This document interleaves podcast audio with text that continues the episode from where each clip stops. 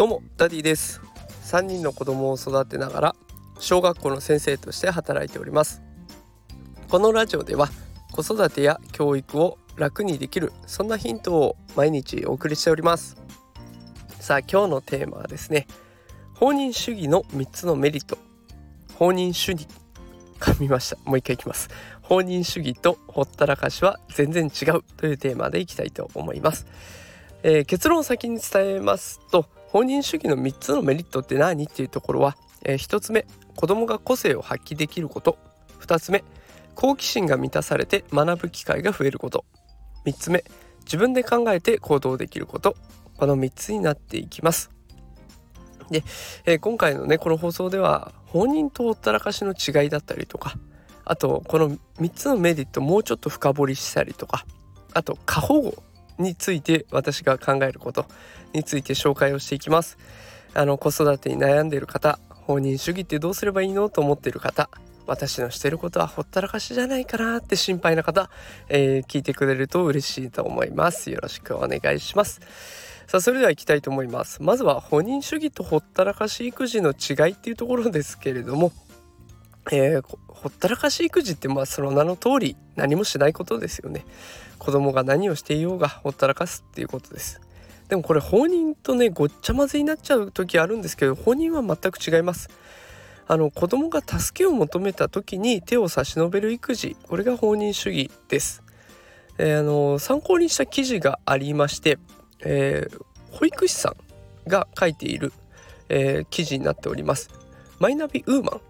あの女性向けのマイナビの記事になっているんですけれどもこちらあのこの放送の概要欄に私のノートのリンクがあります。でそちらからねあのこの内容ネット記事参考にしたものを見れるようにしておきますのでもしよかったらノートの方から飛んでください。でこの参考にした記事を引用して放任主義の実践例を紹介したいと思います。これ子供がおもちゃを取りたいっていう時をちょっと想定してもらって聞いていただけると嬉しいです。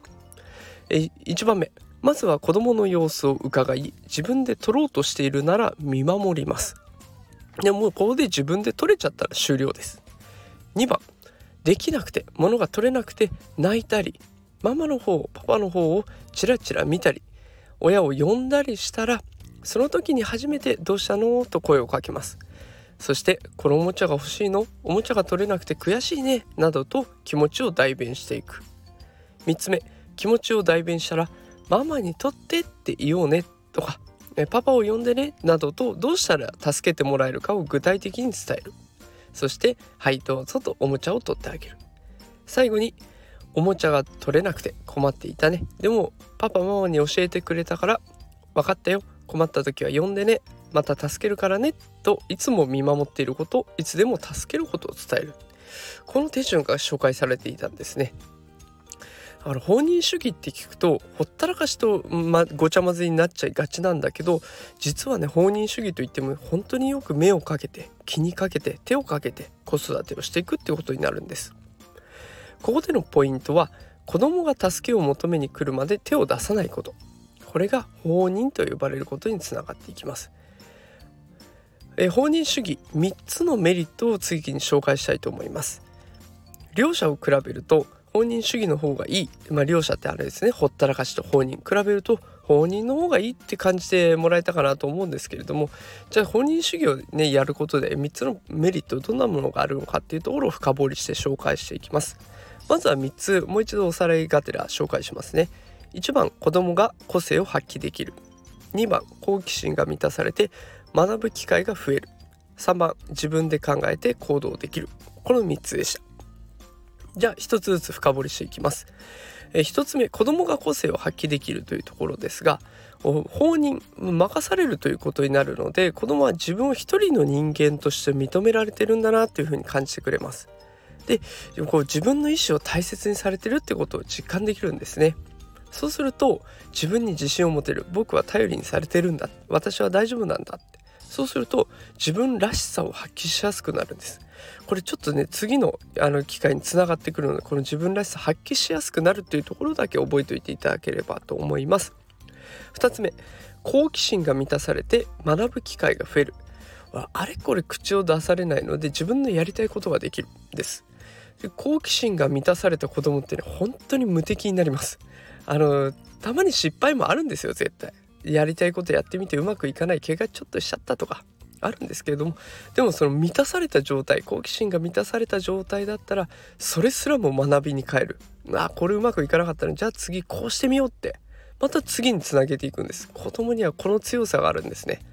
この好奇心が満たされ学ぶ機会が増える。これが放任主義をやる2つ目のメリットです。3つ目のメリット。自分で考えて行動できる。自分で動くことを前提に成長できるんですね放任主義になると。で動くことを前提にしているから当然自分で考えて行動する力っていうのは伸びていきます。で指示待ち人間が多いとかって言われますけれどもこういう放任主義で育った子供は自分で課題を見つけて仮説を立てて行動するっていうこの循環になっていくわけなんですね。でここで最初の個性についても話を戻すんですけれどもこれ自分で考えて行動していくとだんだんだんだん自分の得意なものを使いながら課題を解決していくようになります。絵を描くことが得意運動をする体を動かすことが得意人とコミュニケーションを取ることが得意その得意を生かして問題を解決できるようになるので自分らしさ個性っていうのを発揮しやすい子になってくるというふうにいい循環が生まれてくるわけですね。じゃあ最後に過保護っていうところについて話をしていきたいと思います。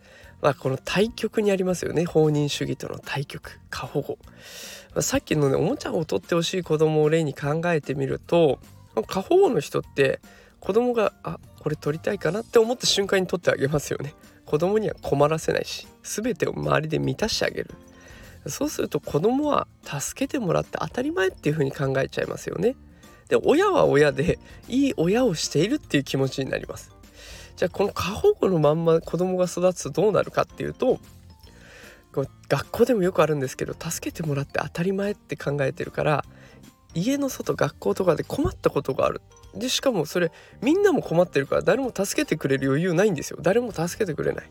どうしたらいいか分かんない。ってなると周りに怒りを感じるかもう嫌だって何もやらなくなるかこのどっちかなんですこんな未来が待ち受けてますうまくいかないと怒っちゃうのか何もやらないのかってでやっぱりねある程度の困難難しいな困ったなっていうのは成長するために必要だしそれを乗り越えていくから絶対に人って強くなれるんだなというふうに思うんですね。でこの辺もまたノートのリンク別のものにまとめてありますのでもしよかったらそちら見ていただければと思います。であの参考にしたマイナビウーマンさんの方のね記事では放任主義で過ごすための注意点とかも細かく書いてありましたのでもしよかったらそちらも見てみてください。えー、今日の放送がね少しでも子育てのヒントになったら嬉しいなと思っております。ということで今日は放任主義とほったらかし育児の違いについて紹介をしてみました。もし放送を気に入っていただけたらいいねとかコメントいただけると励みになりますのでよろしくお願いします。最近フォロワーさんがすごく増えて嬉しいです。これからもよろしくお願いします。それではまた明日お会いしましょう。それではさよなら。